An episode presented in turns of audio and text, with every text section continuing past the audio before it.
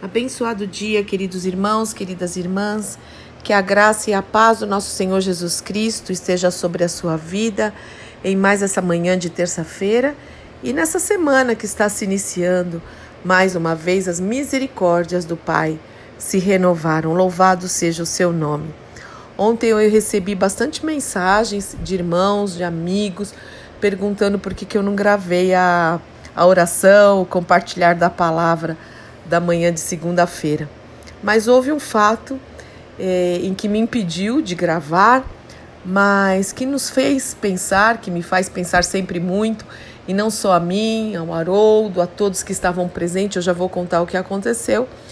Bom, foi que na manhã, na, na noite de, de, de domingo, no finalzinho da tarde, na verdade, o, a mãe de uma irmã do ministério, uma diaconisa, foi para os braços do Pai.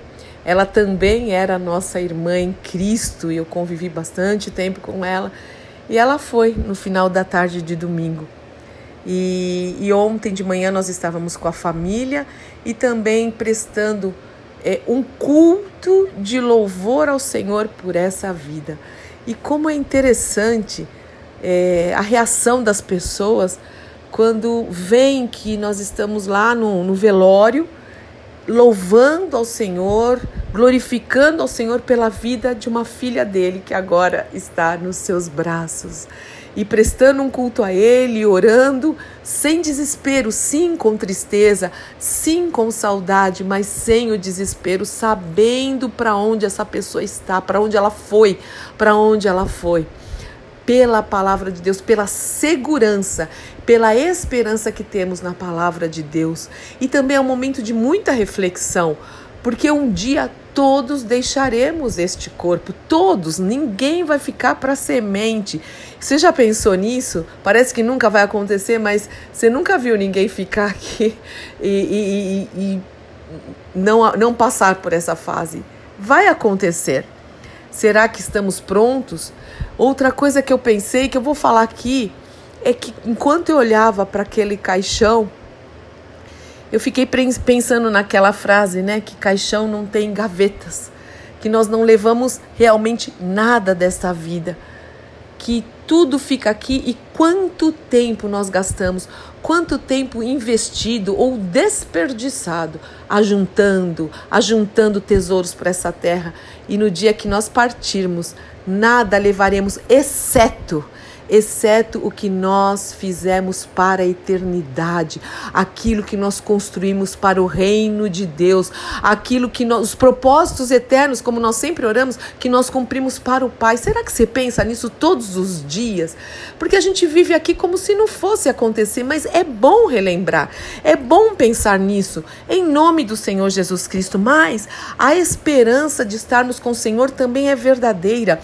E eu quero ler com vocês e meditar no texto justamente de João 14, 1, a partir do 1, que diz: Não se turbe o vosso coração.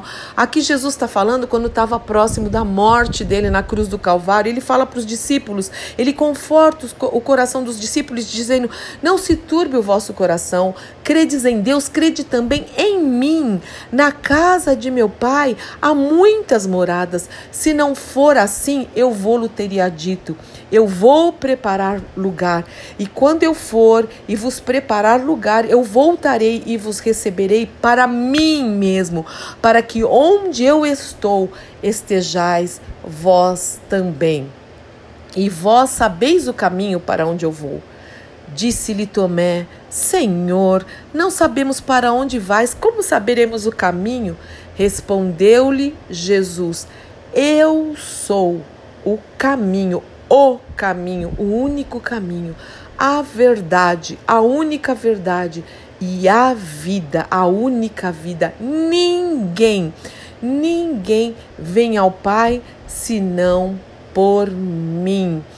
Essa é a grande esperança, certeza, segurança que nós temos que um dia nós nascemos de novo em Cristo Jesus, nós confessamos com a nossa boca, nós cremos com o nosso coração que Jesus Cristo é o Senhor e é o único Senhor.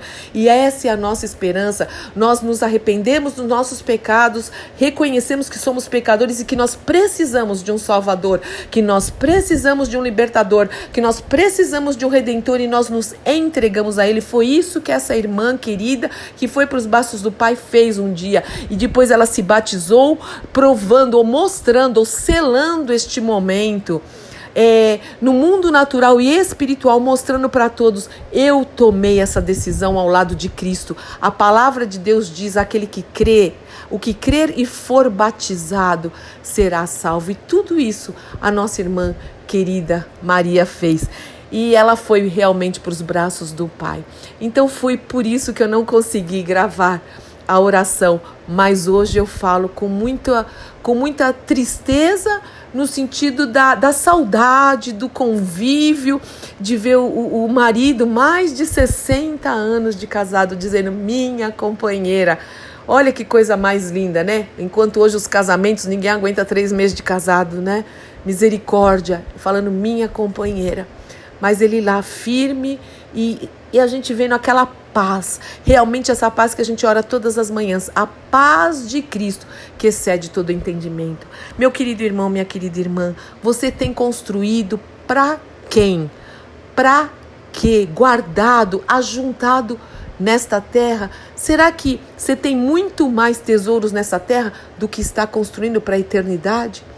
Nesse velório, Algumas pessoas vieram conversar conosco, com Haroldo e comigo, e dizendo: Eu preciso rever minha vida, estou afastada do Evangelho, não tenho congregado, e eu sinto. É um momento de tristeza, mas de despertar, de despertar, e que o Espírito Santo possa te despertar também, independente da sua idade, possa te despertar no momento em que você ouve essa oração e compartilha dessa palavra. Que Jesus realmente seja o Senhor da sua vida e que você possa confessar e viver de maneira que demonstre que Ele é o único caminho, a única verdade e a única vida na sua vida, sabendo que ninguém chega ao Pai se não for através de Cristo Jesus, no nome de quem nós meditamos e oramos todas as manhãs. Pai, em nome de Jesus.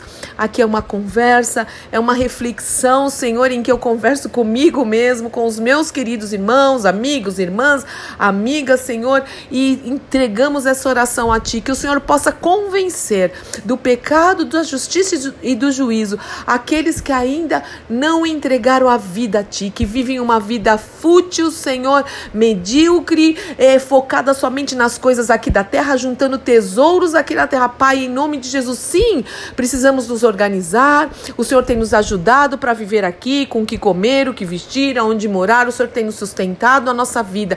Mas, Senhor, nos ajuda a construir, a investir muito mais tempo, Senhor, dons, talentos e recursos para a eternidade. Levanta, Senhor, os teus servos, acorda os teus filhos, desperta tu que dormes, diz o Senhor, e Cristo te esclarecerá. E se há alguém que ouve essa oração que nunca teve um encontro com Jesus, o Cristo, um encontro verdadeiro, que seja uma manhã, um dia de salvação para o louvor da tua glória, em nome do Senhor Jesus Cristo. Amém, amém, amém.